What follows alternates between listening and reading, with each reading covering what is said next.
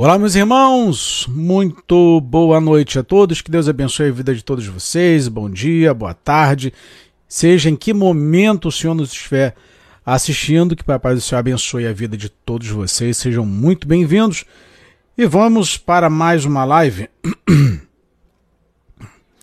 Vamos novamente bater um papo, trocar uma ideia e vamos compartilhar aqui com os senhores algumas informações. E hoje nós vamos falar sobre Jesus nos libertou. Tá? É o tema da, da nossa live hoje. Jesus nos libertou. Maria Lourdes, boa noite, querida. Seja muito bem-vinda. Que Deus te abençoe. Obrigado pela sua presença, pela sua companhia. faço votos de que a Salete, boa noite, de que a live seja é, muito proveitosa a todos vocês, tá? É... Muito se fala é, sobre a, a morte de Jesus, né? Ah, Jesus é, nos é, Jesus morreu é, pelos nossos pecados. Jesus morreu é, para nos libertar da, das amarras do mal e tal, e tantas outras coisas mais que falam por aí, né, que dizem por aí, que comentam por aí. Então, é, um, um dos discursos com relação, com respeito à morte do Senhor Jesus e a finalidade é que foi o perdão dos nossos pecados. Então, nós vamos é, falar sobre isso também e nós vamos comentar o que levou Jesus ao Calvário. Qual o motivo do, de nosso Senhor Jesus ter sido levado ao Calvário? Que é um fato. A morte, isso é indiscutível, isso não tem. Perdão não tem é, o que questionar, certo? Jesus morreu por nós.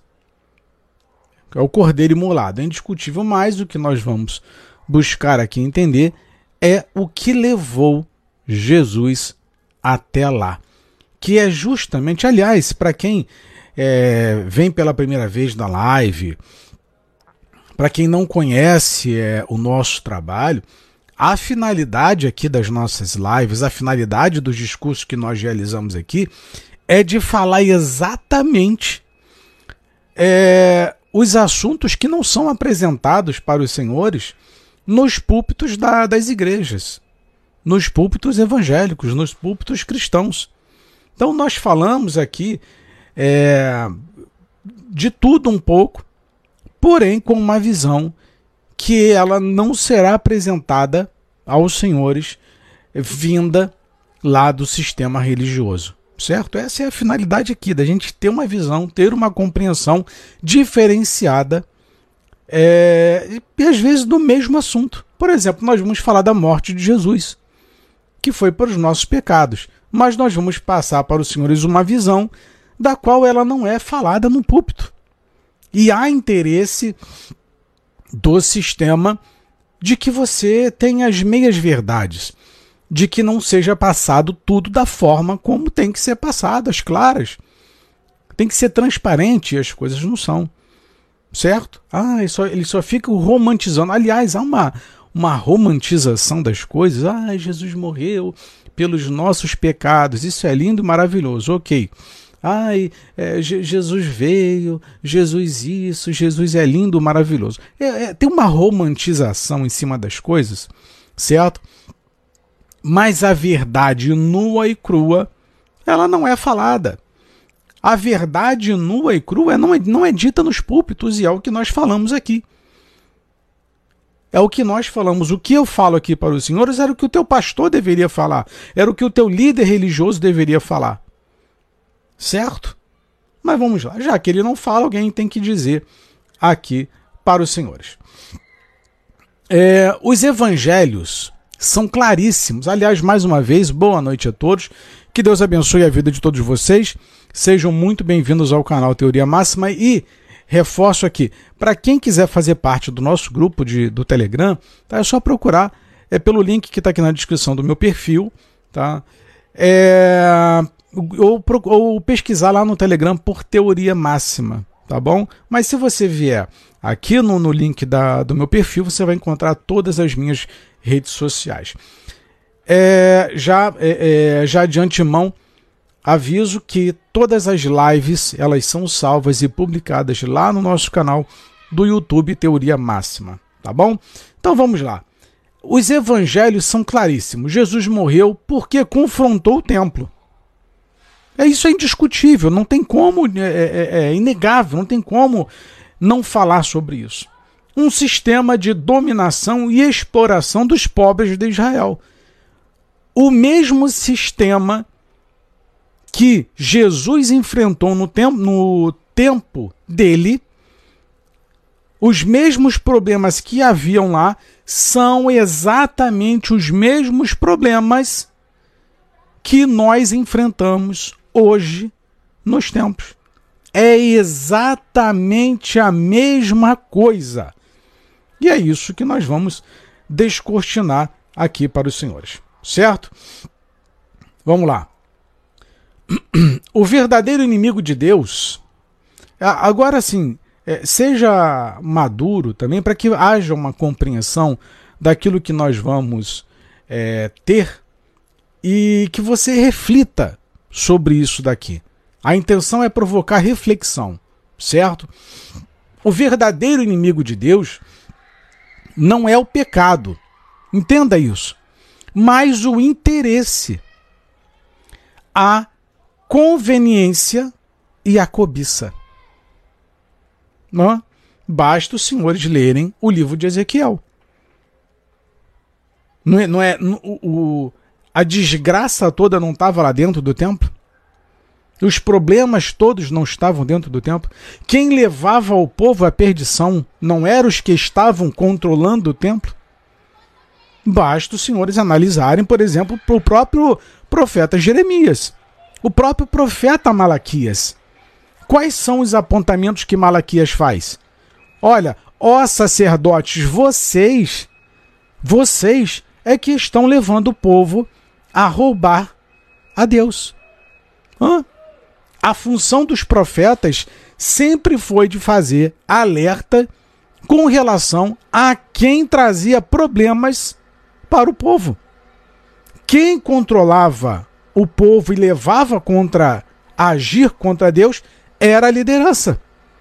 A Bíblia do início ao fim, ela vai desmascarar quem são os verdadeiros culpados do pecado que o povo tanto caía. Só que isso não é falado, não é ensinado numa escola bíblica, não é ensinado numa pregação, hã? não é falado. Tá tão clara a Bíblia.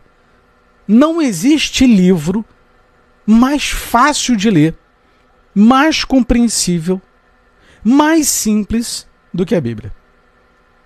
É impressionante a clareza, a nitidez e a mensagem passada por ela. Mas vamos lá. É... Jesus, Jesus Cristo morreu pelos nossos pecados.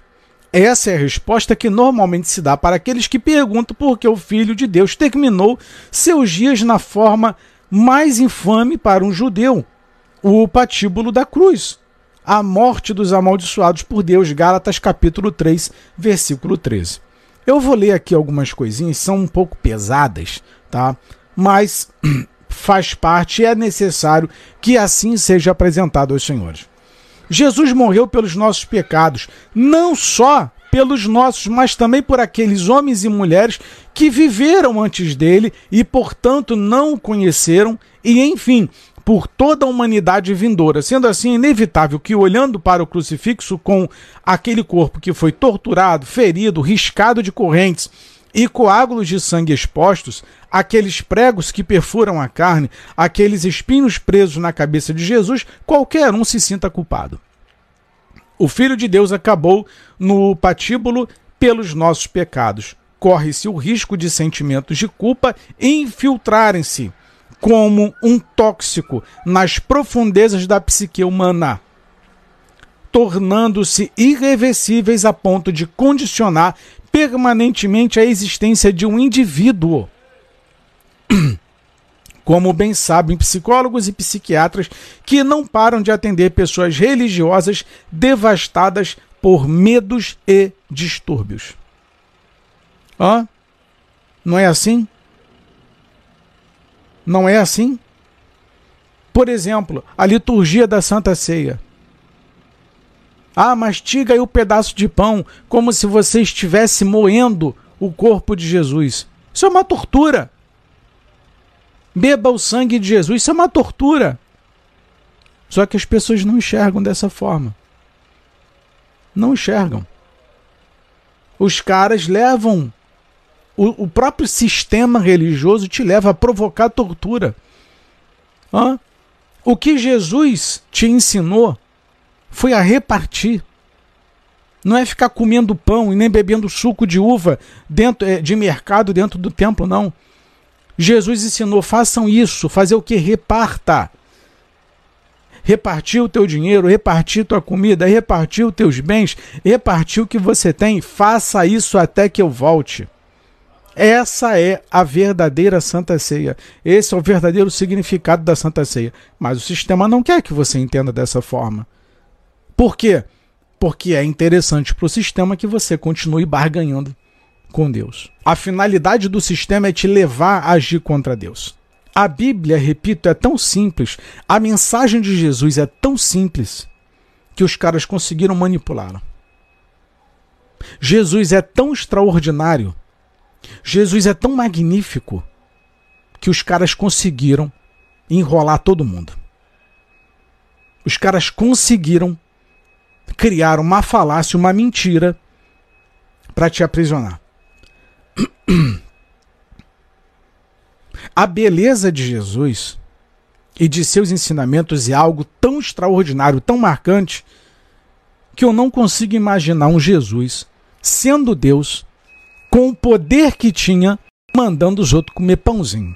Eu não, eu não consigo imaginar Jesus em toda a sua glória, em sua grandeza, falando: olha, come um pedacinho de pão, olha, bebe um suco de uva maguari, lá da, da, do supermercado, pega um pão na padaria e come lá.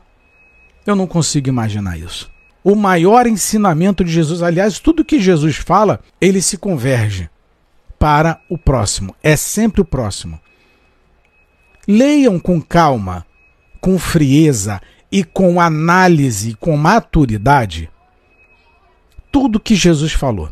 Começa ali lendo, leia todas as obras de Jesus e analise todas as falas dele. Tudo vai convergir para o próximo. O, o, verdadeiro evangelho de Jesus, a verdadeira mensagem de Jesus nunca foi você e nem eu, foi o próximo. Por que, que ele veio? Para o próximo. Ele não veio por ele. Ele veio pelo próximo. Eu vim para que tenham vida. Não foi isso que ele falou? Hã? Porque se dependesse do sistema, a gente estava lascado. Estaria escravizado, não foi essas denúncias que ele fez com relação à postura da liderança? Aliás, o que os líderes mais fizeram em toda a história do sistema religioso foi tentar provocar distúrbios, levar o povo ao pecado o tempo todo. Aí Jesus veio para modificar. Hã? Só isso. Tanto que quando Malaquias recebe uma ordem de Deus para falar com os líderes religiosos, qual é a cobrança que Deus faz através de Malaquias? Olha só, vocês estão me roubando nos dízimos e nas ofertas. A tribo de Levi está sofrendo porque vocês estão roubando a Deus. Vocês, sacerdotes, estão roubando a Deus a mensagem de quem roubava dízimo e oferta era a liderança. Só que no ato de subjugar a sociedade, é, o sistema, ele joga como se fosse você e eu. Como se fôssemos nós os ladrões. Só que quem roubava o dízimo e a oferta eram os líderes. E hoje não é assim? Aí tanto que Deus manda praga. Fala assim: olha só, enquanto vocês continuarem na desobediência, o que vocês plantarem, é, eu não vou mandar chuva. A, a, a, o gafanhoto vai vir, vai comer a plantação, e Deus começa a mandar praga. Porque eles já sabiam que Deus tinha esse poder por conta da, da do que aconteceu na época de Moisés. Então eles tinham essa experiência. Eles sabiam de que Deus era capaz de fazer.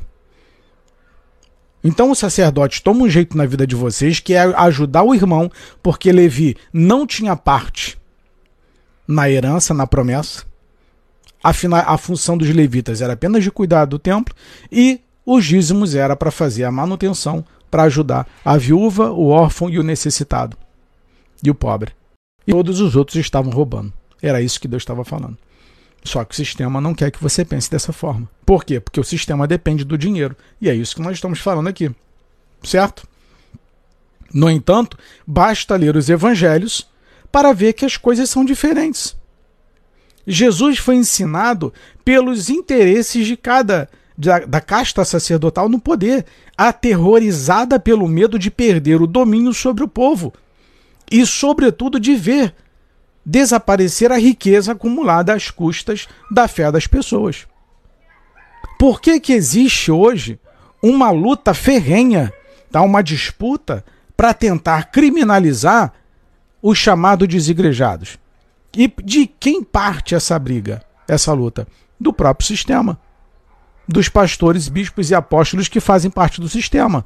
Por quê? Porque pessoas como eu não concordam com a forma agressiva covarde como ele agem com os irmãos que frequentam o templo. Então, tem pessoas sinceras? Tem. Mas eles querem viver às custas da fé das, da fé das pessoas. E foi isso que Jesus vai denunciar. E continuando, diz: a morte de Jesus não se deve apenas a um problema teológico, mas econômico. Ninguém Nenhum pastor ousa pregar isso que eu estou falando para você. Nenhum líder de escola dominical, de escola bíblica, ousa falar isso para você. É a verdade que eles omitem de você. Hã? Então, não era só uma questão de morrer pelos pecados. Mataram Jesus por causa de problema econômico, porque Jesus estava ruindo o império daqueles homens, o domínio daqueles homens, que eram os líderes. Então Deus tentou mudar a patifaria com todos os profetas. Aliás, um sintoma disso era o próprio Geazi, que era o jovem de Eliseu. Geazi estava sendo preparado para suceder Eliseu, mas seria um profeta corrupto. Se não é Eliseu passando a lepra de Naamã para Geazi, Geazi seria posto como profeta e um profeta ganancioso. Lembra de Balaão? Acertava tudo, mas não deixava de ser ganancioso, avarento. Tudo que Balão era, o, era o maior mentiroso que falava verdade. Era o maior falso profeta que falava verdade. E, e o que, que me parece, o que eu lembro nesse exato momento, até onde eu me recordo, Balão nunca mentiu. Tudo ele falava verdade. Mesmo assim, isso, mesmo falando a verdade, isso não foi empecilho para ele ser um falso profeta. Ó. Então os profetas vieram para mostrar quem eram os verdadeiros culpados. O povo precisava se corrigir, precisava. Precisava se consertar, precisava se consertar. Mas quem eram os culpados de levar o povo à desgraça e a cometer pecado contra Deus? É isso que não é ensinado dentro da igreja. Hã? Mas sempre coloca: você está pecando contra Deus, você está pecando contra Deus, você fala palavrão, você bebe cerveja, você fuma. É sempre você o culpado. Hã? É sempre você o problema.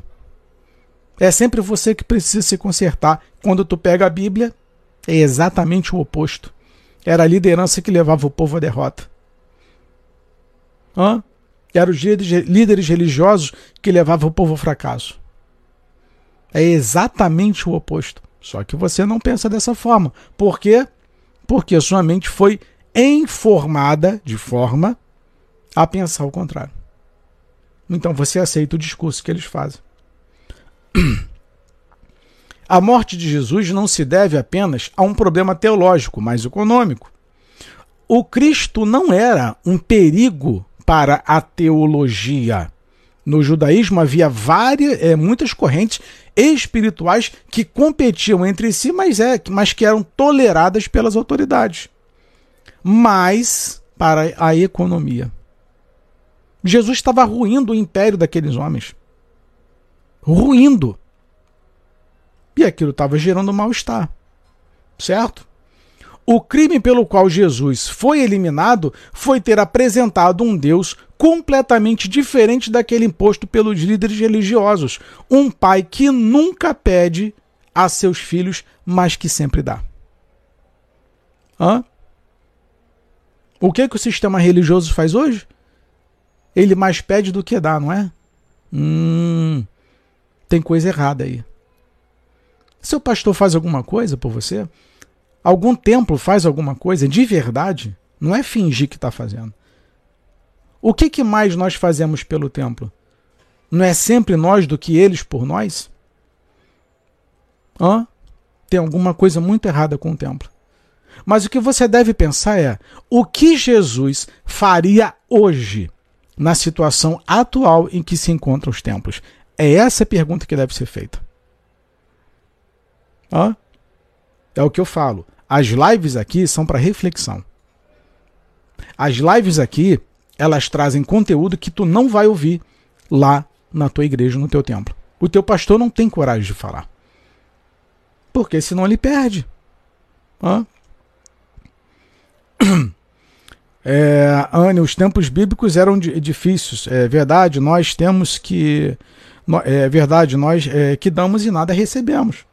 A única coisa que a gente recebe quando vai lá em posição de mão, aperta a nossa mão, finge que nos abraça, mas o dinheiro somos nós que damos. É sempre assim que funciona. São sempre, são, é, é, são sempre nós que sustentamos o templo e nunca o contrário. Nunca o contrário. E a finalidade do templo, na época de Jesus, era fazer com que os levitas sustentassem aqueles que não tinham condições alguma. Hã? Não era isso? A finalidade do dízimo não era manutenção de templo, cuidar da viúva, do órfão e do pobre do necessitado? E por que que mudou hoje? Hã? Por que, que só tem acúmulo de riqueza? Continuando. É, a próspera economia do templo. Aliás, o que eu quero te falar aqui nessa live é o seguinte. Eu já vou resumir para você o final para você que vem aqui, pega e sai. Deixa eu te falar uma coisa. Apaixone-se por Jesus. Não existe nada mais extraordinário do que Jesus. Não existe nada mais magnífico do que Jesus. Não existe ninguém mais belo do que Jesus. No dia que você se apaixonar por Jesus, a tua vida muda. E eu não estou falando de mudar da forma como esses caras pregam, não. Eu estou falando de mudança de vida de verdade. Mudança de caráter, mudança de comportamento, mudança mesmo. Mudança. É impossível, cara, você andar com Jesus e não ter uma vida transformada. É impossível. Mas hoje os caras conseguiram perverter isso tudo. Hã? Hoje eles conseguiram fazer com que Jesus te dê aquilo que ele abominou, que era o comércio justamente o que Jesus mais abominou é o que os caras dizem que Jesus faz por você. O que se chama isso? Anticristos. Esses caras são anticristos e você não se deu conta disso. Anticristo é aquele que fala exatamente o oposto do que Jesus fala é, ou faria. Jesus não prometeu nada do que esses homens estão te prometendo hoje. Está lotado de anticristo por aí, você não se deu conta disso. Lotado. Essa é a verdade nua e crua. Só que você não quer aceitar, a sociedade não quer aceitar. Por quê? Por conta do sistema, da lavagem cerebral que foi feita. Nós entramos dentro de um sistema de conformidade. Ah, não vale, não, vou, não, não sou eu que vou mudar isso. Imagina se eu pensasse assim. Ah, não sou eu que vou mudar isso, deixa para lá.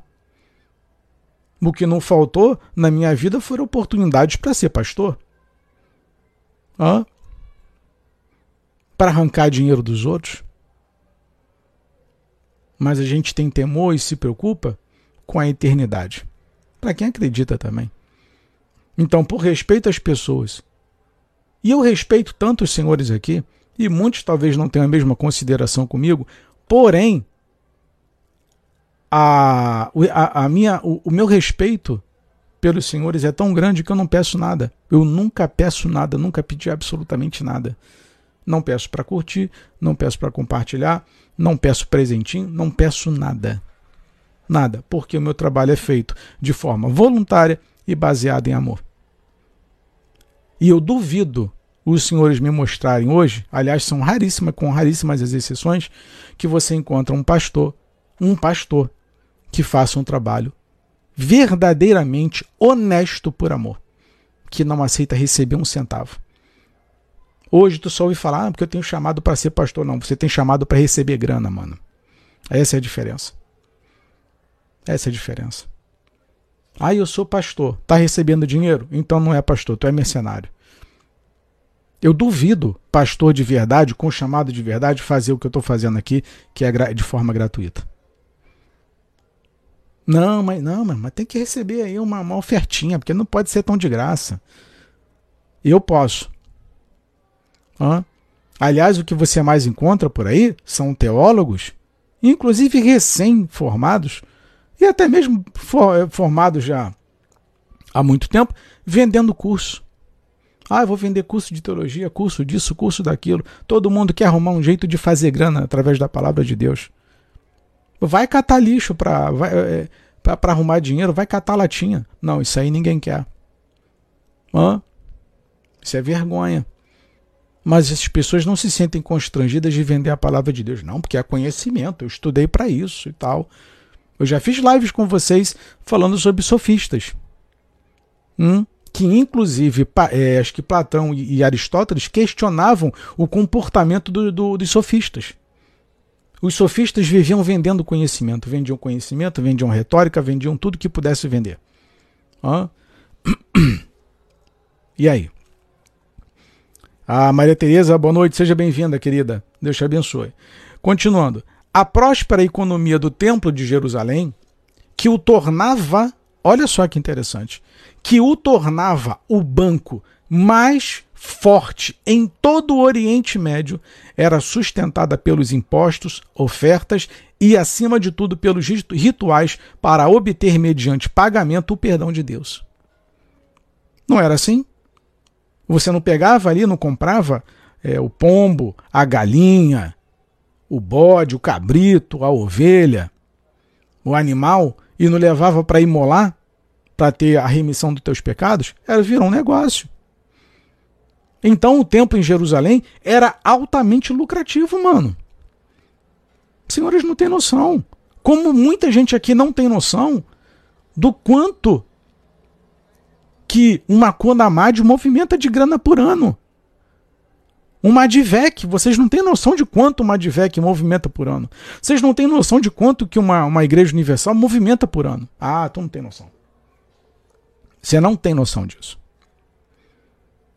Talvez, talvez, inclusive eu já falei sobre isso daqui em outras oportunidades, que eu peço a Deus sempre que, se possível, poupá-los de ver a nudez de, do sistema religioso para você não se escandalizar, porque muita gente não tem condições emocionais, psicológicas e espirituais de ver a realidade das coisas.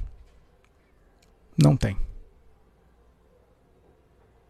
não tem estrutura. Tem irmãozinho por aí que não tem estrutura para suportar a realidade da lavanderia que é o sistema religioso. Então, repito, a próspera economia do Templo de Jerusalém que o tornava o banco. O Templo de Jerusalém virou banco. Como as denominações do sistema religioso hoje, as chamadas igrejas, que isso não é igreja, igreja é outra coisa, os templos, que são bancos, tá?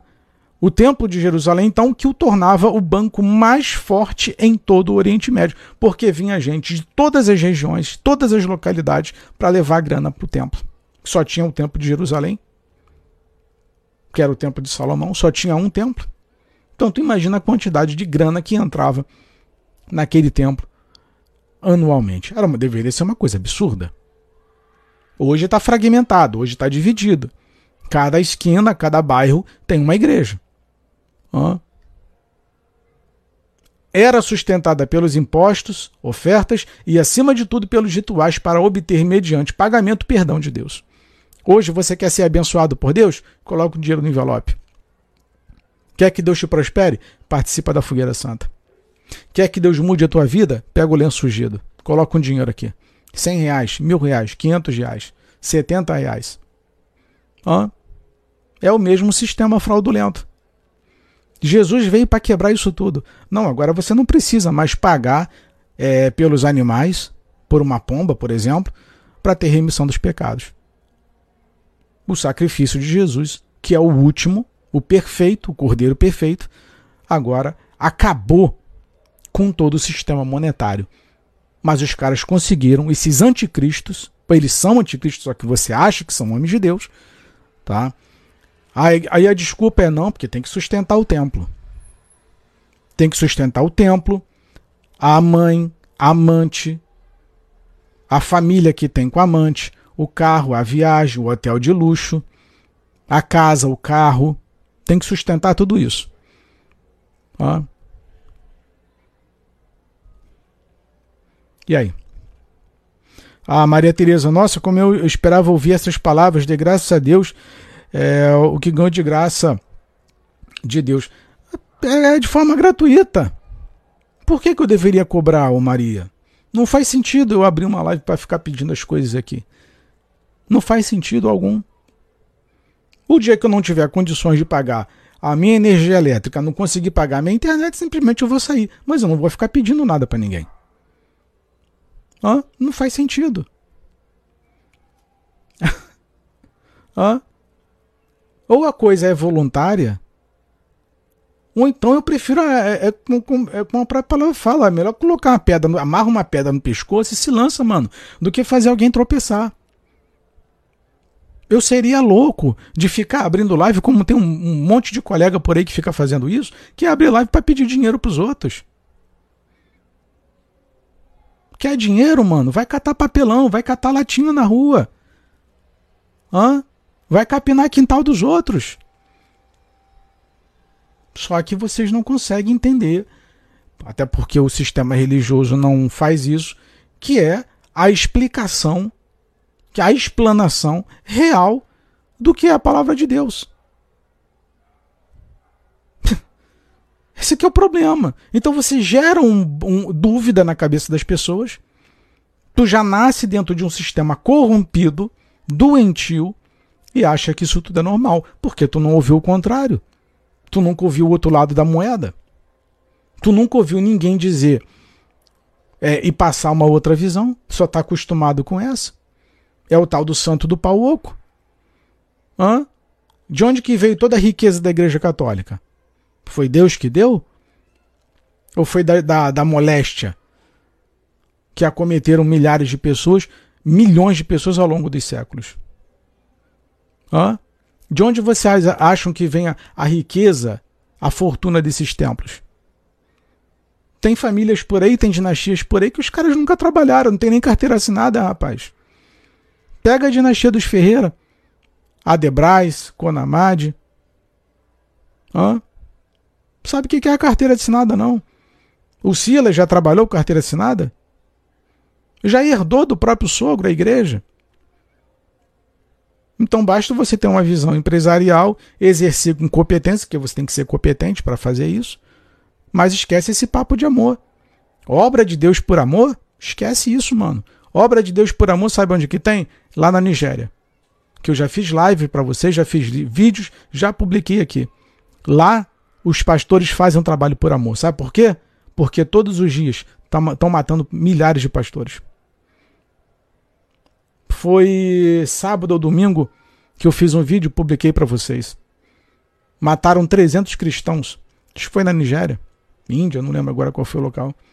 300, mano. Isso é fazer a obra por amor. E aí? Agora, aqui virou um, uma espécie de Shopee da fé. Eu vou esperar aparecer uma promoçãozinha aí, uma campanha mais barata aí para eu participar. Porque a Fogueira Santa tá caro demais. Na outra igreja ali, o pastor tá cobrando 100 reais ali para participar. Né? Um AliExpress da fé. Tudo é pago, mano, na igreja. Tudo é pago. Então as pessoas confundem a manutenção de templo com sustentar a vida de luxo desses caras. É isso, esse que é o problema. Esse que é o problema. Eu não sou contra o templo. Ajuda? Ajuda. Fortalece muita gente, milhares de pessoas poderiam ter perdido suas vidas caso não existisse um templo. A gente tem que entender isso.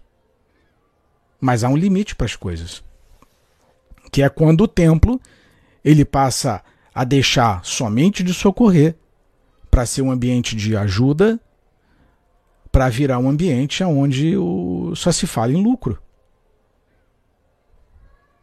Esse é o problema. Vamos lá. Então, a próspera economia do Templo de Jerusalém, que o tornava o banco mais forte em todo o Oriente Médio, era sustentada pelos impostos, ofertas e, acima de tudo, pelos rituais para obter, mediante pagamento, perdão de Deus era todo um comércio de animais, de peles, de ofertas sem dinheiro, frutos, grãos, tudo para a honra de Deus. E os bolsos dos sacerdotes nunca saturados. Isaías 56, que é o que está escrito aqui na minha camiseta. Ó.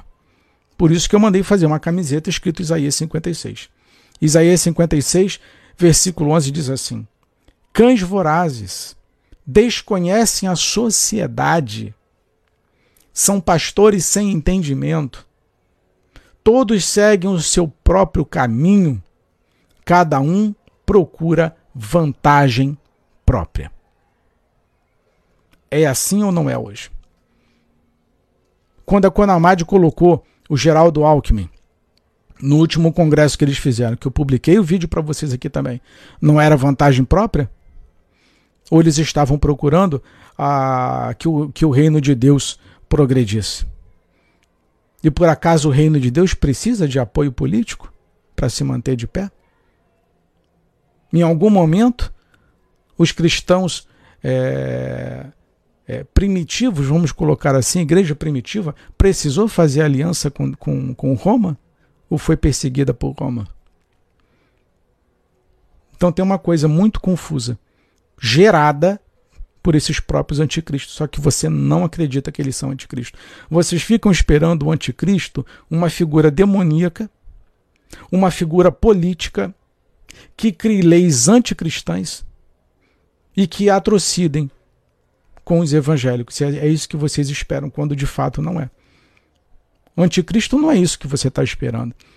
O anticristo e os anticristos, eles já estão por aí. É cada líder religioso que não respeita a fé. É cada líder, líder religioso que apenas pensa no seu próprio, no seu próprio ego, bolso. Isaías 56. Eram todos anticristos. São cães gulosos. Todo aquele que fala exatamente o oposto do que Jesus ensinou, ele é um anticristo. E o que mais tem são anticristos no templo. Só que você não enxerga. Você acha, você está esperando que o anticristo surja com uma figura demoníaca, satânica, capa preta, e não vai ser assim. não é essa figura. O que Jesus disse, Senhor, é, tem como o senhor dar uma dica aí pra gente de qual, qual vai ser um, um, uns sinaizinhos aí da tua volta? Tem. Eu vou dar vários sinais, mas o primeiro, acautelai-vos que ninguém vos engane porque muitos virão em meu nome. Pronto. Ali já deveria te deixar de, de, de, de, de orelha em pé. Opa, antena ligada. Opa, calma aí. Acautelai-vos que ninguém vos engane. Se o diabo aparecer para você, ele consegue te enganar? Não, por quê? Porque ele é o diabo. Se um demônio aparecer para você, ele consegue te enganar? Não, porque ele é um demônio. Mas se aparecer um falso pastor, ele consegue enganar? Opa, consegue. Então calma aí. Então, de quem Jesus estava falando? Do diabo ou dos falsos? Eu, Atos capítulo 20, o capítulo 24, o apóstolo Paulo vai falar. Eu tenho uma preocupação enorme que quando eu sei que quando eu sair daqui, surgirão falsos, irmãos falsos aqui, que vão destruir a igreja. Vão devorar a igreja. Então o problema, não, o problema na realidade nunca foi o capeta né, na Bíblia. Você está enganado se tu pensava assim. O problema nunca foi o diabo na Bíblia. O problema sempre foram aqueles que tentaram se parecer com Cristo, que tentaram imitar os apóstolos, que eram os falsos irmãos, obreiros fraudulentos. Esses é que são os problemas. Os falsos sacerdotes, sacerdotes do mal, sacerdotes que utilizavam das suas imunidades, dos seus poderes, que utilizavam é, dos privilégios que tinham como sacerdotes para se beneficiar e para enganar as pessoas. Quem menos desconfiava era quem mais estava enganando e a pessoa não, e o povo não pensava. Aí por isso que o próprio Deus fala para Oséias: Olha, Oséias, o meu povo está sofrendo porque falta conhecimento. Só que as pessoas não conseguem enxergar dessa forma. Aí você fica achando, pensando: Não, meu pastor cuida de mim. Meu irmão, deixa eu te falar uma coisa. Não cuide de você, não. Não se consagre, não. Não estude, não.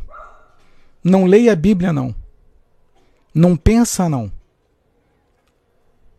Não pensa, não. Já já vou, é, terminando o texto, eu vou ler para o senhor Isal, que me veio aqui à mente agora. Que é uma técnica que eu vou te ensinar do que eles fazem para calar pessoas como, não como eu, sem, sem ser arrogante, mas pessoas que pensam diferente do sistema religioso. Não se apaixone por Jesus, não, para você ver se apegue a Jesus, não. Vamos lá. É... Quando os escribas, a mais alta autoridade teológica no país, considerando o ensinamento infalível da lei, vem Jesus perdoar os pecados a um paralítico, imediatamente sentenciam. Mateus capítulo 9, versículo 3. Este homem está blasfemando. Você sabe por que, que eles ficaram? E toda vez eles ficaram, ficavam revoltados com Jesus quando Jesus perdoava pecados. Quem é esse aí que perdoa pecado? Sabe por que, que eles ficavam revoltados? Porque o único jeito que tu tinha de, de ter o teu pecado perdoado era dando grana no tempo, que era comprando animal. Ou erva, outro tipo de coisa, dependendo da, da gravidade do teu pecado. Aí Jesus veio para acabar com isso. Não, agora o perdão do pecado é gratuito. Mano, Jesus tocou no sistema financeiro, sistema econômico, tocou na renda dos caras. Tu acha que os caras não iam passar mal? A Vera cobrava indulgência, pois é. Então Jesus passou a perdoar pecado. Isso era a coisa mais extraordinária que existia. Pronto. Olha, agora vocês não precisam mais é, ir no templo com, é, é, é pagar por animais. Hã? Quebrou o sistema, quebrou a perna do sistema, meu irmão. Os caras passavam mal com Jesus. Por isso que falava tem demônio, tem demônio. Não, não tem demônio não, porque não faz o que vocês querem. Porque não tem parte com vocês. Era isso.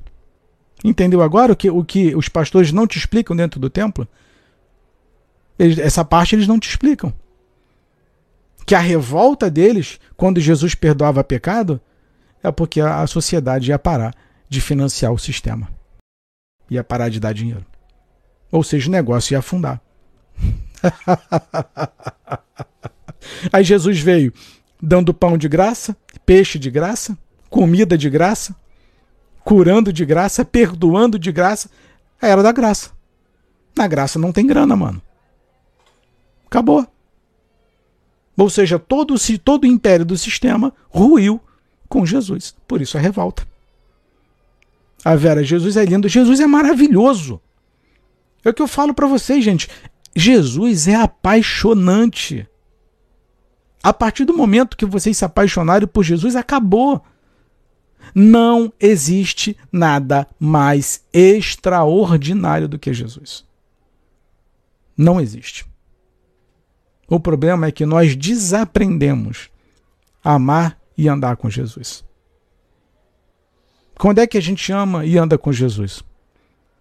Quando a gente está ali, ó, com o pobre, com necessitado, com que está com fome, com sede. Ah, quando fizestes por eles, a mim fizeste. Pronto, está resolvido. Resolveu o problema. É assim que você anda com Jesus. Ele é maravilhoso. Ele é maravilhoso. Então vamos lá. Quando os escribas, a mais alta autoridade teológica do país, considerando os ensinamento, o ensinamento infalível da lei, veem Jesus perdoar os pecados a um paralítico, imediatamente sentenciam. Este homem está blasfemando. E os, e os blasfemos devem ser mortos imediatamente. Levítico capítulo 24, cap, é, versículo 11 ao 14.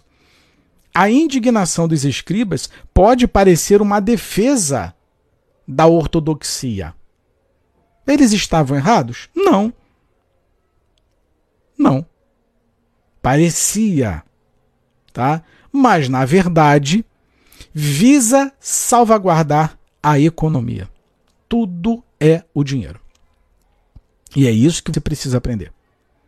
Que tudo é dinheiro. Ai, Jesus me chamou para ser pastor. Ah, é? Voluntário ou pago? Ai, Jesus mandou eu abrir um templo. Voluntário ou, ou é para arrecadar dinheiro? Hã? Ah, Jesus mandou. Opa, é voluntário ou não é voluntário? Ou tem, tem, alguém tem que pagar alguma coisa? Jesus disse: Ide por todo mundo e pregar o evangelho. Se vira, malandro. Se vira. Se oferecerem alguma coisa, comam. Se não, sai de lá. Se aceitarem bem a palavra, ok, beleza, o milagre vai ser feito. Se não aceitarem, sai de lá. É viver pela fé. É... Para receber o perdão dos pecados, de fato, o pecador tinha que ir ao templo e oferecer aquilo que o, o tarifário das culpas prescrevia, de acordo com a categoria do pecado, listando detalhadamente quantas cabras, galinhas, pombos, pombos ou outras coisas se deveria oferecer em reparação pela oferta do Senhor. Era ali que eles ganhavam dinheiro. Hã? Olha, reza aí cinco Ave Maria, dez Pai Nosso, não sei o que. Olha, tu vai precisar comprar três pombas, cinco cabras, um boi. Olha, teu pecado tá, tá gigante, hein? Olha, você precisa comprar aí quase que uma fazenda. Era assim que eles faziam grana. Hã? Aí depois mudaram, não, tem que ter um terreno no céu. Aí tu compra o terreno no céu, pega o teu dinheiro, dá para a igreja para você ter um terreno. Aí vem a era das indulgências. Então assim que fazia. Então quando o tarifário chegava que ouvia o pecado das pessoas, o cara prescrevia ali, mano. É igual médico hoje. A maioria dos médicos estão fechados com a são fechados com a indústria farmacêutica. O cara vai receitar o que normalmente ele foi pago para fazer. Ó, oh, vai em tal farmácia que ela tem desconto, vai não sei, ou então compra dessa, dessa marca aqui e tal. Ah, o sistema é assim, meu irmão. Hã? Não é assim que funcionam os youtubers? Recebe dinheirinho de empresa para ficar anunciando ali? Para fazer propaganda? O cara nem consome, o cara nem gosta daquele negócio ali, mas está vendendo. Por quê? Tá ganhando para aquilo. Ó. Tá ganhando. E o que mais tem hoje, que não deveria existir, mas o que mais tem, é você pegar youtuber cristão que faz um trabalho teológico já, já fazendo anúncio de alguma, qualquer coisinha ali para arrancar uma grana dos outros. Eu, no, do meu bolso, não sai um centavo. Por mim, vai morrer de fome. Mas vamos lá. Eu não sustento nenhum. Então, é. E Jesus, pelo contrário, perdoa gratuitamente sem convidar o perdoado a subir ao templo para levar sua oferta. Hã? Lucas capítulo 6, versículo 37 diz: Perdoai e sereis perdoados. É de fato o chocante anúncio de Jesus. Apenas duas palavras que, no entanto, ameaçaram desestabilizar toda a economia de Jerusalém. Para obter o perdão de Deus, não havia mais necessidade de ir ao templo levando ofertas, nem submeter-se a ritos de purificação, nada disso. Hã? Não bastava, é, é, não bastava perdoar para ser imediatamente perdoado. Era da graça, mano. Só que os caras mudaram hoje. Nem parece que a gente está vivendo a era da graça, porque tudo é pago dentro do templo. Ah, o pastor vai pregar, pago. Ah, o irmão vai cantar, pago. Tem que trazer o cantor, pago. Eu não sei o que, pago. Não tem mais era da graça. Nós voltamos à era é, da lei. Nós voltamos à era da, da, da mercantilização e do negócio. O que, que tem de graça na igreja? Nada de graça. Ah, mas irmão, mas irmão, nós vivemos no sistema capitalista, que não sei o quê. Essa é a desculpa. Então fica aí abraçado com o diabo no sistema capitalista. Ah? Depois, lá no dia do julgamento, você dá essa desculpa para Jesus. Ah, José, porque eu vivia no sistema capitalista, sabe como é que é, né? Ah? Aí justifica um pastor milionário? Justifica? Por que ser milionário? Para que ser milionário? Vocês já viram a fortuna do Cláudio Duarte? Vocês já viram a fortuna do, do Josué Valandro Júnior? Por que uma fortuna dessa? Para que isso? Sem ofensa? Mas isso não seria um papel de um anticristo? Ou seria um papel de um cristão autêntico? Preciso saber. É genuíno? São genuínas essas atitudes de ser milionários? Às custas dos outros, da fé, da retórica, de um discurso? Os membros no perrengue e eles no bem bom. Pois é, o Gomes comentou: o anticristo vai mandar matar os cristãos? Vai ser um período perigoso? Sei. Eu não sei, mas é o que eu falei. É, anteriormente, talvez você não tenha ouvido, Gomes.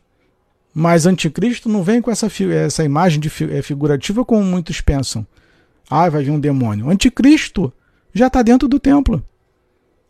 São falsos pastores, falsos bispos, falsos apóstolos. São esses que são anticristos. São os que fazem o que Jesus não, não fazia, não faria, não mandou fazer. Você quer algo mais anticristo do que um pastor que só vive pedindo dinheiro? Hum? Tem que pensar. O alarme cresceu, os, os sumos sacerdotes e escribas, os fariseus e sacerdotes ficaram todos inquietos. Sentiram o chão afundar sob seus pés, até que, em uma reunião dramática do Sinédrio, o mais alto órgão jurídico do país, o sumo sacerdote Caifás tomou uma decisão. Jesus deve ser morto.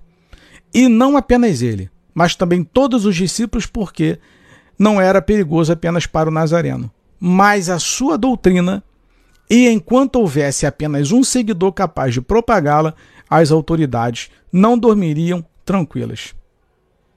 João capítulo 11, versículo 48 diz: Se deixarmos ele continuar todos acreditarão nele. Vocês estão entendendo como que funcionava o sistema religioso que era movido por ganância contra Jesus? Isso aqui é muito forte. Olha só, se deixarmos ele continuar, todos acreditarão nele. João, capítulo 11, versículo 48, e provavelmente você nunca ouviu uma pregação sobre isso. Provavelmente. Provavelmente. Então qual era o objetivo? Matar só Jesus? Não. Matar todo mundo que seguisse para que, para que a mensagem não fosse é, propagada, não fosse levada. E é assim que você encontra hoje. O sistema todo em comuna. Dificilmente você vai pegar, e você não vai pegar, tá? É, alguns pastores brigando entre si. Por quê? Porque todos estão em comum acordo. Eles possuem o mesmo intento, que é o quê? Cada um vai ficar com uma fatia da, da, da grana. Hã? Você vê um aí outro brigando, discutindo nas redes sociais, mas é apenas para viralizar, para ficar na boca do povo, para ser comentado. Lembra do Eliseu com o Leonardo Salles?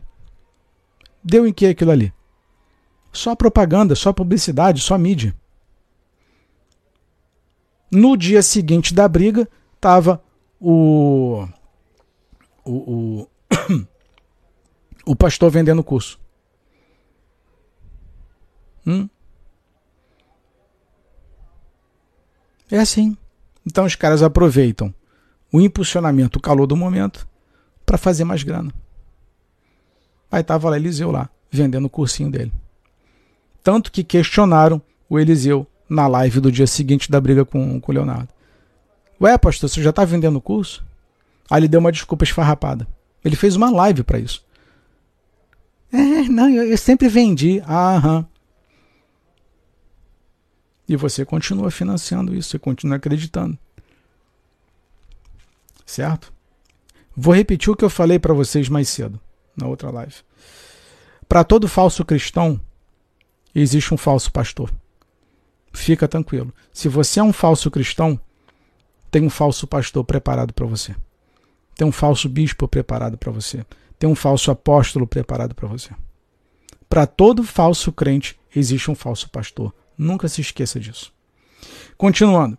Então tinha essa trama de se deixarmos ele continuar, todos acreditarão nele. Eles tinham, eles morriam de medo de Jesus, porque sabiam do poder que Jesus tinha. Certo? Então, para convencer o sinédrio da urgência de eliminar Jesus, Caifás não se referiu a temas teológicos e espirituais. Não, o sumo sacerdote conhecia bem os seus, então brutalmente pôs em jogo o que mais estava em seu coração, o interesse. João, capítulo 11, versículo 50. Dois versículos depois, diz: Não compreendeis que é de nosso interesse que um só homem morra pelo povo e não pereça toda a nação? Jesus não morreu pelos nossos pecados, e muito menos por causa e por ser essa vontade de Deus, mas pela ganância da instituição religiosa, capaz de eliminar qualquer um que interfira em seus interesses, até mesmo o Filho de Deus. Mateus capítulo 21, versículo 38 diz: Este é o herdeiro, vamos, matemo-lo e apoderemo-nos da sua herança. O verdadeiro inimigo de Deus não é o pecado, que o Senhor, em sua misericórdia, sempre consegue apagar, mas o interesse, a conveniência e a cobiça que tornam os homens completamente refratários à ação divina. Era esse o plano. Entendeu? Então o ódio, o ódio deles, o ódio dos líderes, era com relação a, a que Jesus perdoava pecado de graça. Agora você não precisava mais entrar no templo para comprar animal ali pelo cara que estava receitando, pelo tarifário. Acabou com o comércio. Hã? Por isso que em determinado momento Jesus entra dentro do templo e começa a quebrar tudo. Porque chegou num nível que você estava explodindo, você já não aguentava mais aquilo. Por que, que existe o Apocalipse? Que é para ser feita a justiça. Que é para acabar com esse sistema criminoso que está acometendo as pessoas à servidão. Só que você não pensa dessa forma. Porque o sistema não quer que você pense dessa forma. O sistema quer que você fique alienado, preso, calado, emudecido, obediente. Que você fique ali sempre. Quer que Jesus te abençoe? Coloca dinheiro no envelope. Hã? É assim que funciona. Por isso que mataram Jesus. Porque ele perdoava pecados de graça. Hã? Esse é o segredo revelado da própria palavra de Deus. A questão foi acabar com o próprio sistema religioso que eles recriaram novamente. Jesus veio para acabar com o sistema. Só que você acha que não, Jesus veio. Ah, eles romantizam, como eu falei, há uma romantização em cima de um discurso montado. Ai, Jesus veio para perdoar os nossos pecados. Ué, se Jesus veio para perdoar os nossos pecados e de graça, por que, que para eu ser abençoado eu tenho que colocar dinheiro dentro do envelope? Não faz sentido. Então, trocaram de posição o, o, a, a forma de jogar no tabuleiro. Agora, é, depende de você.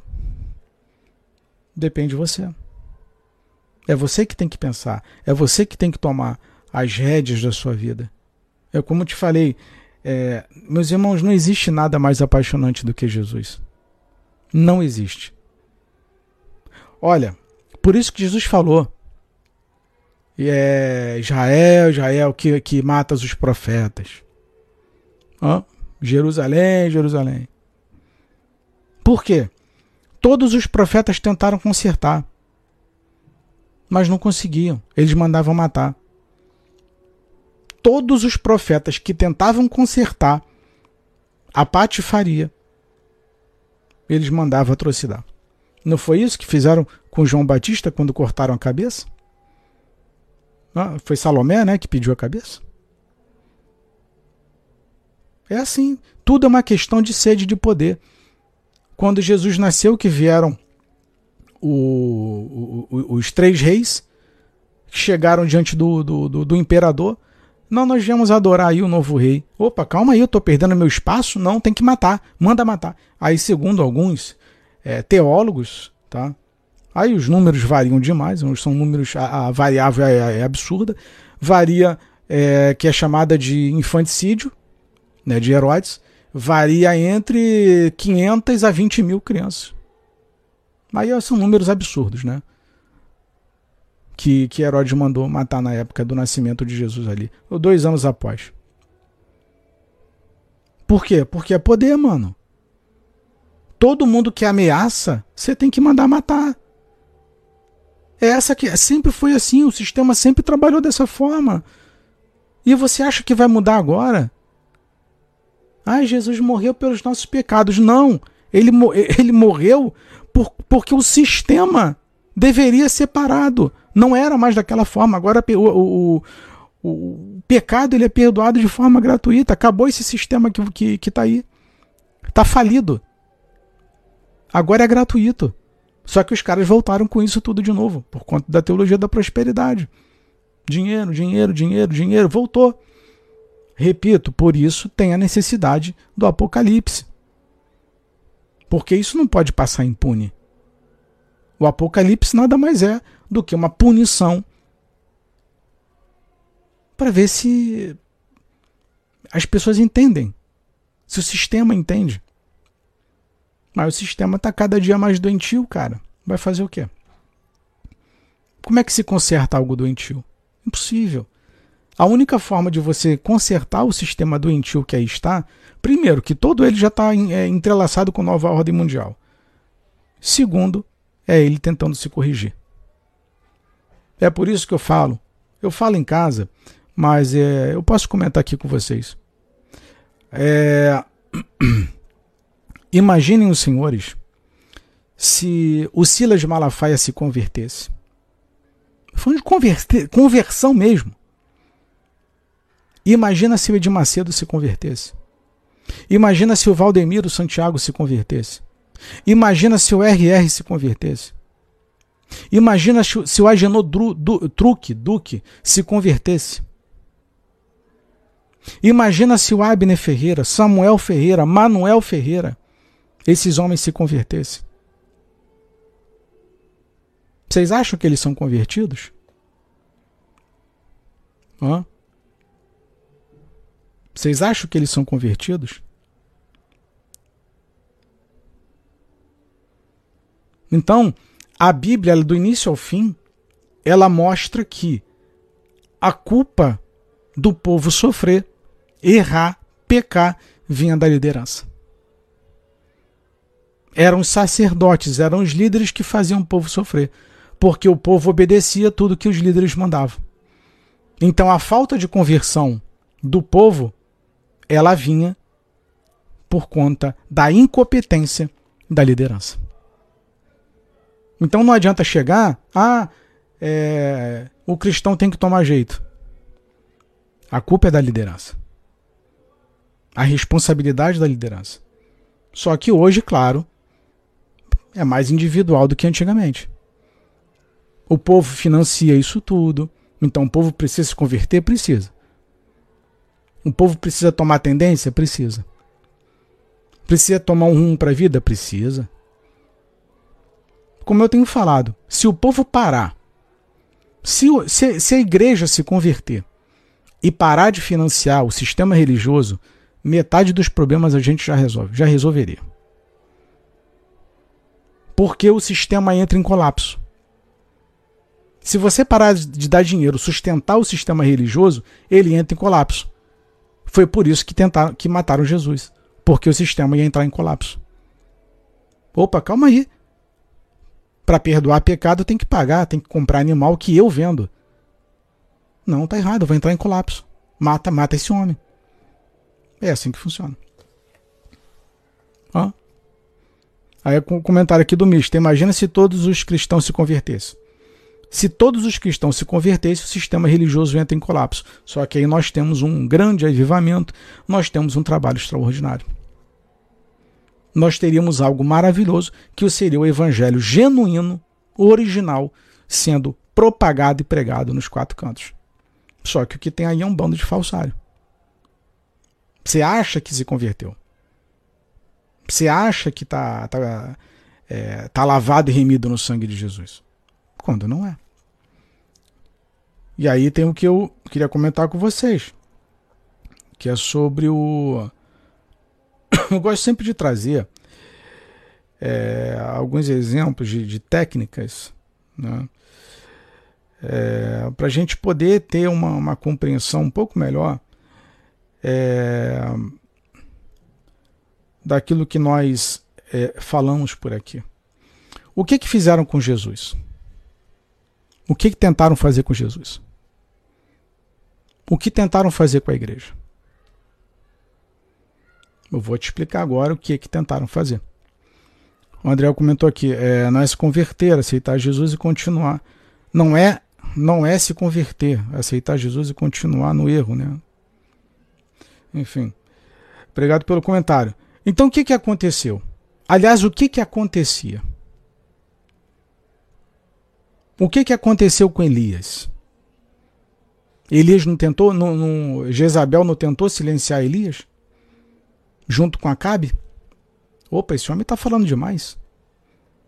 Ó. Elias meteu o pé lá pro deserto, fugiu. Ó. É. O, o, o, Como é que é o nome dele? Fugiu agora. Daniel.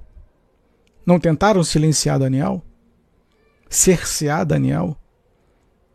Normalmente quem falava a verdade era calado. De um jeito ou de outro. Estevão, silenciado. Paulo, silenciado. Eles tentavam silenciar todo mundo o tempo todo. Não pode falar. A realidade é que você não pode falar. Hã? Não pode falar. Inclusive, a gente pode, não é estender, mas falar aqui com relação às leis tal da PL, da fake news, que não sei nem como é que tá esse negócio aí. Aí como falam, né? Ah, mas é a censura vai vir só para quem falar mentira. Certo. Mas quem determina o que é verdade e o que é mentira? São eles, não sou eu. Certo? Então o que acontece é o seguinte. Eu, eu, Max, tá? Eu tô aproveitando tudo que posso. Mês que vem faço 43 anos de idade. Eu tô na plataforma desde 2006 2007. Estou falando há tantos anos. E eu estou aproveitando o máximo que posso da liberdade que tenho para falar. Porque se a partir de amanhã não puder falar mais, aí só o silêncio. E às vezes você está aí, tem a liberdade, a chance, a oportunidade de falar e prefere ficar calado. Como acontece muitos aqui, ah, não concordo com o que você falou, não... tenta nos calar. Né? Mas, como a gente já vira macaco velho, já está madura, já não me importo mais tanto com, com crítica, com opinião alheia. Já não ligo, não me importo muito com isso. Mas você deveria aproveitar a oportunidade para falar e vai chegar uma hora que a lei da mordaça vem, tu não vai poder falar nada e você vai se arrepender do tempo que teve a oportunidade, o privilégio de falar e não utilizou. Mas enquanto essa lei não chega, existe uma técnica que eu preciso te explicar. Já fiz live sobre ela, mas eu preciso fazer uma introdução aqui nesse assunto para que fique muito bem esclarecido. Tá? Um ponto. Um dia, um dia, você vai querer, você vai sentir falta de ouvir falar de Jesus como eu estou falando, ou de você falar de Jesus como deveria ter falado e não vai poder falar. Nesse dia tu vai chorar. No dia que tu for calado, tu vai se arrepender amargamente de poder falar a verdade e tu prefere ficar atrás da, da malhada, tá? Calado. Você, tem muitos irmãos que preferem se comportar de forma omissa, covarde e fica calado. Um dia você vai se arrepender disso. Mas vamos lá. também é de cada um, né? Ninguém é obrigado a falar. Existe uma técnica que ela é chamada de espiral do silêncio, tá? Que é o seguinte: o que, que é o espiral do silêncio? Normalmente as imprensas, a grande mídia, ela vai utilizar muito disso. Muito disso. E quando isso aconteceu com Jesus, tentaram calar Jesus por tantas vezes. O espiral do silêncio é uma teoria da ciência política e comunicação de massa, proposta em 1977 pela alemã Elisabeth Noelle Neumann. Neste modelo de opinião pública, a ideia central é que os indivíduos omitem sua opinião quando conflitantes com a opinião dominante devido ao medo do isolamento, da crítica ou da zombaria. Vocês já repararam que normalmente é, eu faço lives, os meus vídeos são solo, são sozinhos? Vocês já repararam? Sabe por quê? Que é para evitar aquilo ali. Se tem uma coisa que eu não tenho medo, é da zombaria, é da crítica e do isolamento. Então eu consigo me eh, lidar muito bem com a questão do espiral do silêncio. Agora, suponhamos que eu tivesse um grupo, tivesse fazendo, sei lá, um, algum tipo de trabalho onde tivesse mais pessoas. Ficaria mais difícil de fazer um trabalho quando todo mundo tenta te silenciar. Ficaria mais complicado. Certo? Vamos lá. Os agentes sociais analisam o ambiente ao seu redor e, ao identificar que pertencem à minoria, preferem resguardar-se para evitar impasse. Esse comportamento gera uma tendência progressiva ao silêncio. Tratando-se, pois, de um movimento ascendente em espiral, daí a denominação espiral do silêncio, porque o indivíduo, ao não expor a sua ideia, automaticamente compactua com a maioria, de modo que outras pessoas que poderiam com ele concordar também deixam de verbalizar suas ideias. Quanto menor o grupo que assume abertamente a opinião divergente, maior o ônus social em expressá-la. Não dando satisfação, mas deixando é, esclarecido aqui, é por isso que eu não tenho medo de deixar minha opinião. Porque eu não faço parte de nenhum tipo de grupo. Eu não me considero uma minoria, porque não faço parte de uma minoria, e também não me considero parte de uma maioria. Eu apenas faço o meu trabalho. Então eu procuro utilizar apenas a ética, o compromisso e a honestidade com os senhores. Só isso, então não tenho do que ter medo. Aí vem um ou outro aqui, ah, faz crítica, faz isso. Eu pouco, me, pouco você está pouco conseguindo me ofender. Ah. Então existe essa técnica espiral do silêncio que é para silenciar um grupo determinado de pessoas para que elas vão, através da fragmentação, perdendo as forças até a hora que ninguém consegue mais falar nada. Ah. É assim que funciona. Então você precisa ter essa consciência. Mais pessoas precisam falar? Mais pessoas precisam falar. Mas aí entra uma série de questões, inclusive psicológicas, a timidez, vergonha, às vezes um vocabulário, tal, não sabe lidar com a câmera apontando, microfone, uma série de situações. Aí é individual, é de cada um, certo? Mas eu conheço várias pessoas que deixam, colegas bons, que deixam de fazer um trabalho nas redes sociais porque tem medo da desaprovação social. Se eu me preocupasse com a opinião dos outros, eu não estaria aqui. Aliás, rede social não é para quem está preocupado com a opinião dos outros. Certo? Se quem está na rede social produz conteúdo e está preocupado com a opinião dos outros, aqui não é o teu lugar. Porque o que mais tem nas redes sociais são haters o que mais tem nas redes sociais são gente tentando te calar o tempo todo. Certo? Então, meu irmão, coragem. Coragem. Faça como Jesus fez. Isso é apaixonante. O homem lutou sozinho.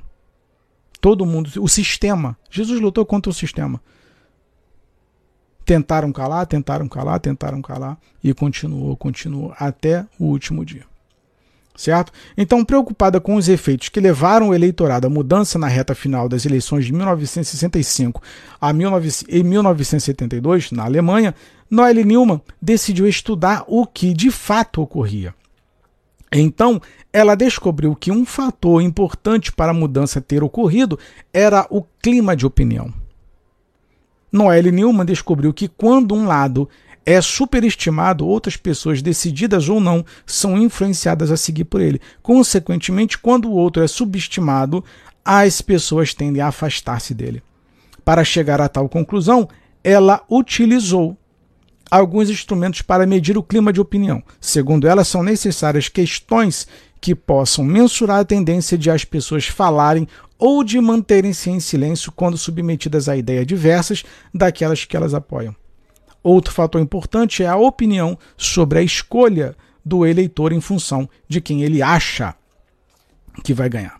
Aristóteles sugere que a sociabilidade é uma propriedade essencial do homem, de forma que precisa de vínculos sociais para satisfazer suas necessidades e, consequentemente, teme o isolamento. Então, é dessa forma que acontece a, o espiral do silêncio. Certo? Então assim eles vão tentando calar, tentando calar.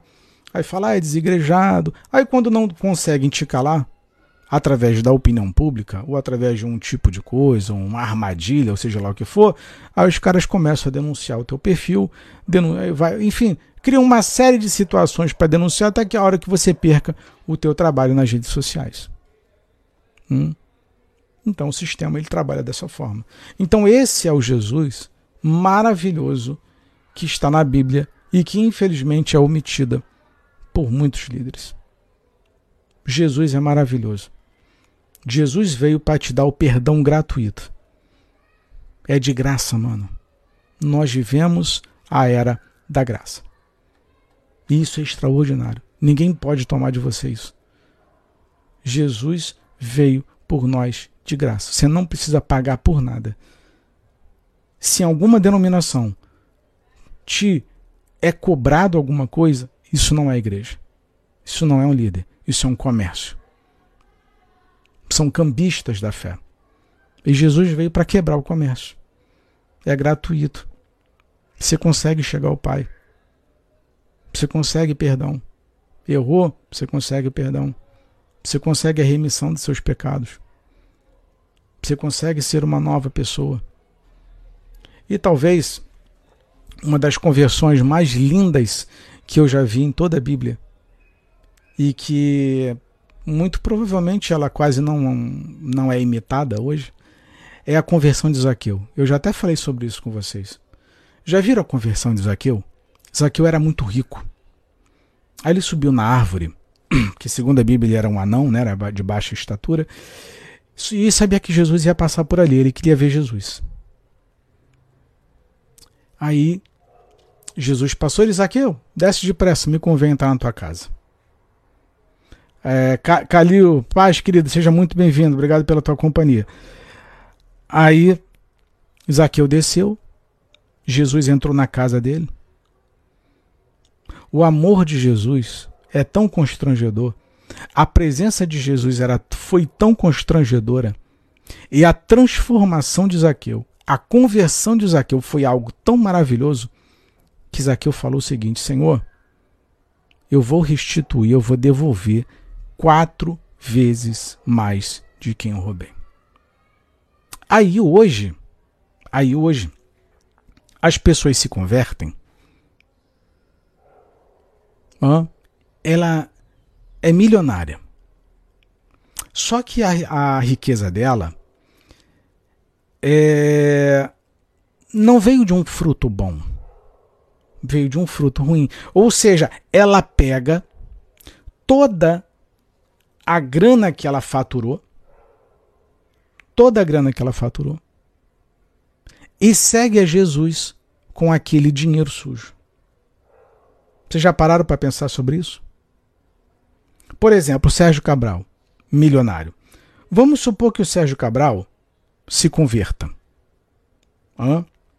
Vamos supor que o Sérgio Cabral se converta.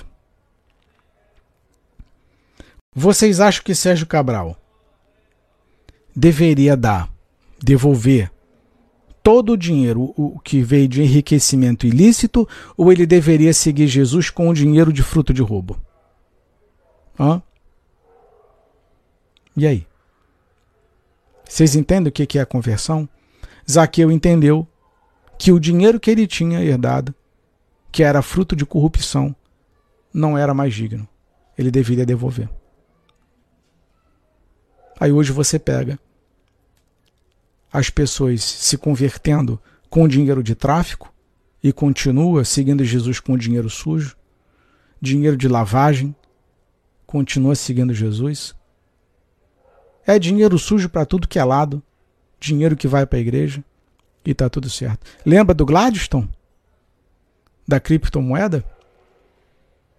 Que enfiava dinheiro na Igreja Universal, dinheiro sujo? Hã? Essas pessoas não se converteram, não, rapaz. As pessoas não sabem o que é se converter, não. Se converter não é, ah, eu aceito Jesus e estou indo para o templo. Não, mano. Se converter é completamente diferente do que você possa imaginar.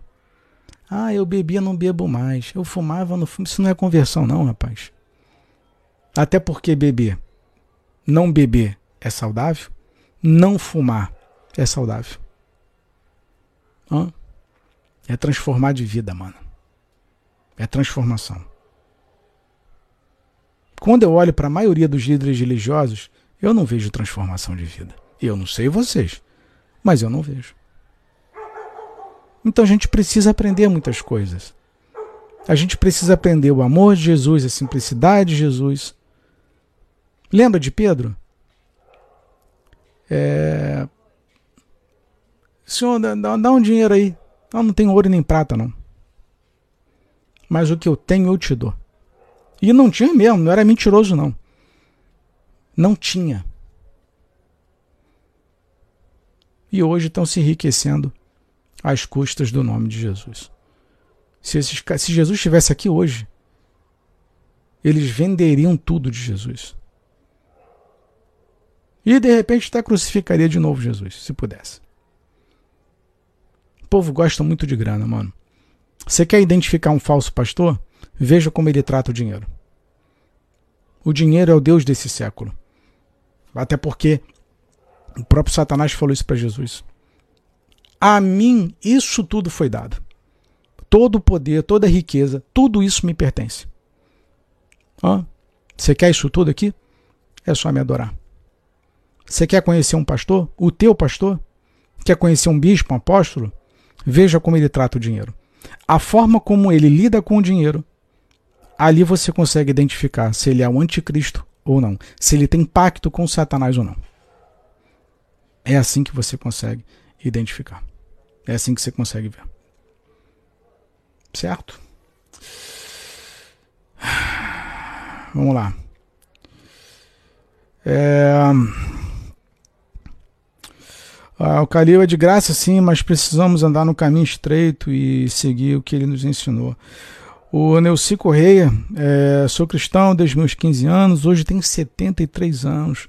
Nunca tinha visto uma pessoa é, falando a verdade como você. Fico muito feliz e, e obrigado pelo, pelo comentário, o, o seu, seu, seu Neuci. Tá? Muito obrigado. Fico lisonjeado com, com as palavras do, do Senhor. Muito obrigado mesmo, de coração. Tá? Deus abençoe a vida do Senhor.